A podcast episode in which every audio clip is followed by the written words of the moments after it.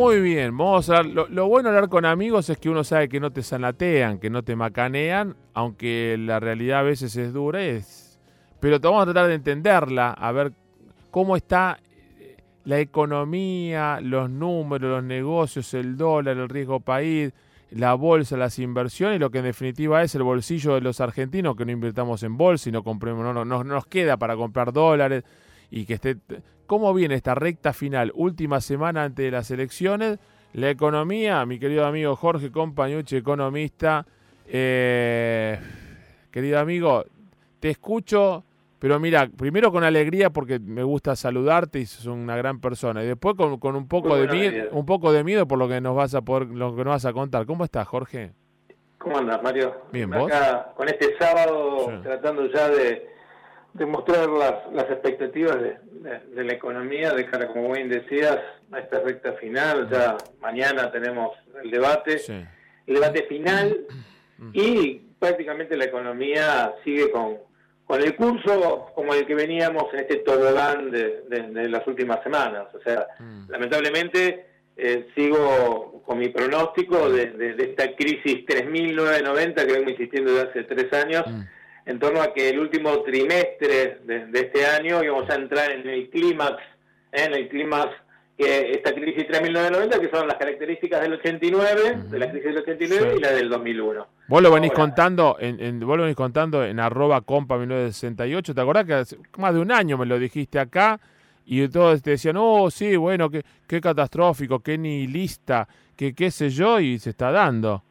Bueno, lo que pasa es que, viste, Mario, uno es profesional, Mm. apolítico, porque acá hay que siempre tratar de, de desviar la, la- Sí. la atención de aquellos que malintencionados, pero Sí. la realidad es que eh, yo insisto con que eh, mm, el- los pasos de los pasos del gobierno son muy parecidos a los del último año de Raúl Alfonsín Sí. y que en el último trimestre del año íbamos a tener prácticamente las características eh, de, de- de colapso económico financiero en nuestro país. Vos fijate una cosa, para, para ponerte en, en relieve, si vos tenés un ministro de Economía o un, ministro, o, o un eh, titular del central que te dicen, tenemos dólares suficientes hasta diciembre. Mm. Oh, Eso es lo mismo que decir, No, no, no. yo tengo un enfermo terminal con, con un problema pulmonar y tenemos oxígeno No, no, no. hasta diciembre. Si yo lo escuché a la Cunza, de verdad lo escuché cuando dijo eso, y vos sabés que me, me hizo, me, me dolió la panza y dije, se- se- piensan antes de hablar, por más que sea así, ¿no?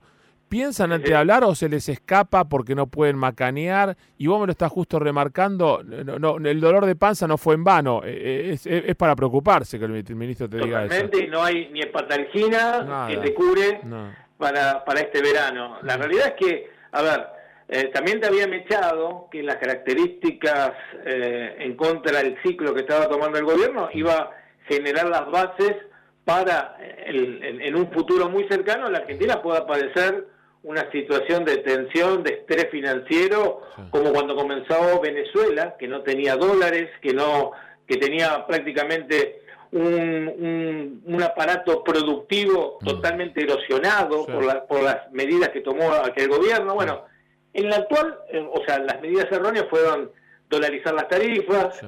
y por ello el, el consumo cayó a niveles eh, históricos. Eh, yo te diría que para medir un poco lo que ha sido esta semana, eh, ya el, el dólar sigue siendo el dólar blue, el dólar paralelo, el, el termómetro, porque al haber un cepo y no vos poder comprar la cantidad de dólares suficientes, Ujú. o vas al dólar eh, vas al dólar MEP, que es que se compra y venden bonos en la bolsa. Eh, y no hacer tanto hincapié como algunos medios hablan de contado con liquidación, porque el contado con liquidación es un precio para colocar dólares en el exterior, es Claro. prácticamente una tarifa de transferencia y no que vos vas a comprar dólares. Entonces, este dólar blue ayer eh, alcanzó una, una corrección, pero el, el día jueves llegó a llegar a estar a 68 Mm. y, el, y ayer terminó en 66.25. Mm.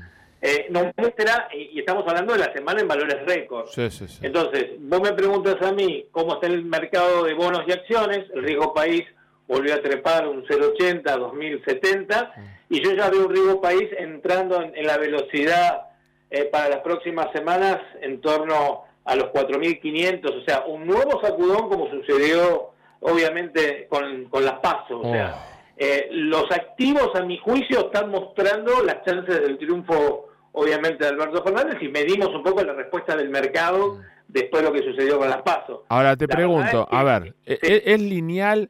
Yo digo, pon- supongamos que se... re- porque las causas, el otro día, no sé qué diario económico mundial, Sí. o el informe del- Banco Mundial, dijo, fueron catastróficas las medidas que tomó el gobierno de Mauricio Macri, más allá Así de lo es. que le dejó el kirchnerismo. Supongamos el que se da el milagro, el batacazo, pues en definitiva la que vota es la gente y sin el resultado ya está puesto para que vamos a ir a votar, ¿no? Sea el batacazo, hay segunda vuelta, eh, ¿cambia en algo eh, el tema porque la situación económica es tan grave, gane uno, gane el otro, ¿no?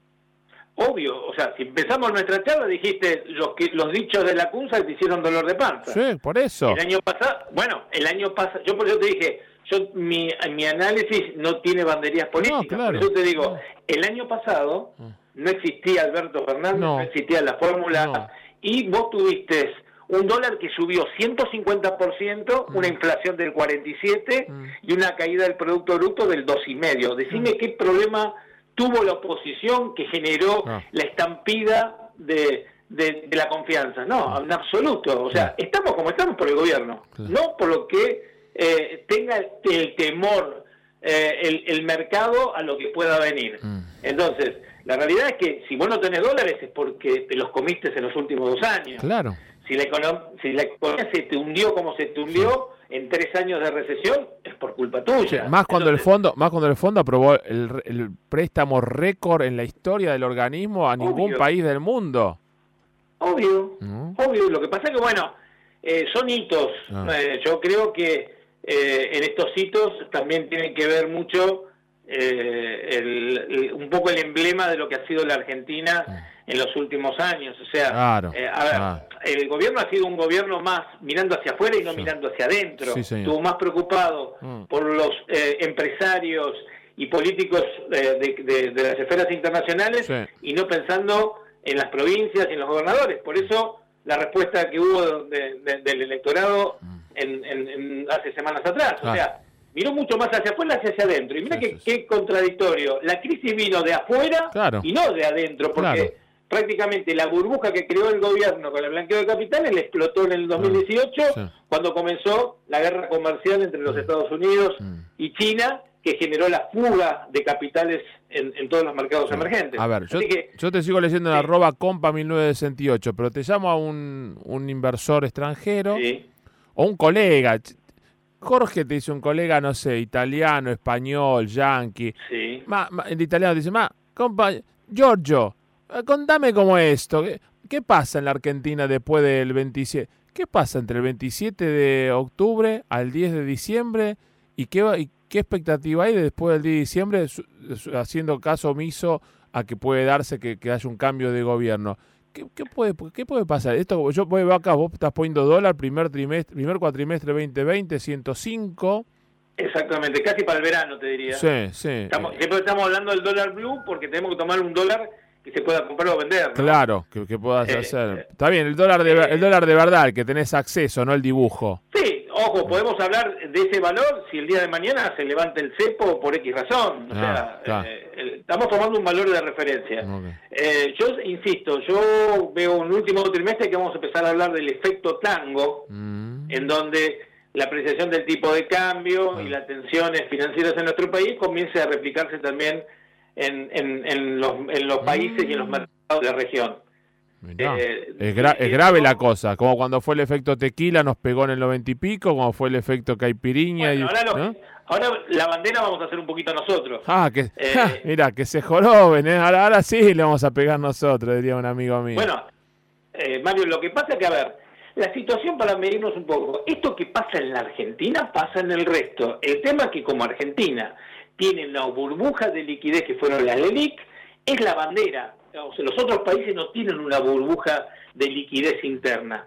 Tienen cuestiones como lo tiene la Argentina en el escenario internacional. Claro. Por eso que la Argentina es la más débil de todas. sí, sí. Entonces, yo digo, yo lo que estoy viendo de mercados es un mercado que va a empezar a tener mucho más riesgo, muchísimo más riesgo en las próximas semanas, hacia fin de año, creo que vamos a tener un fin de año muy tenso.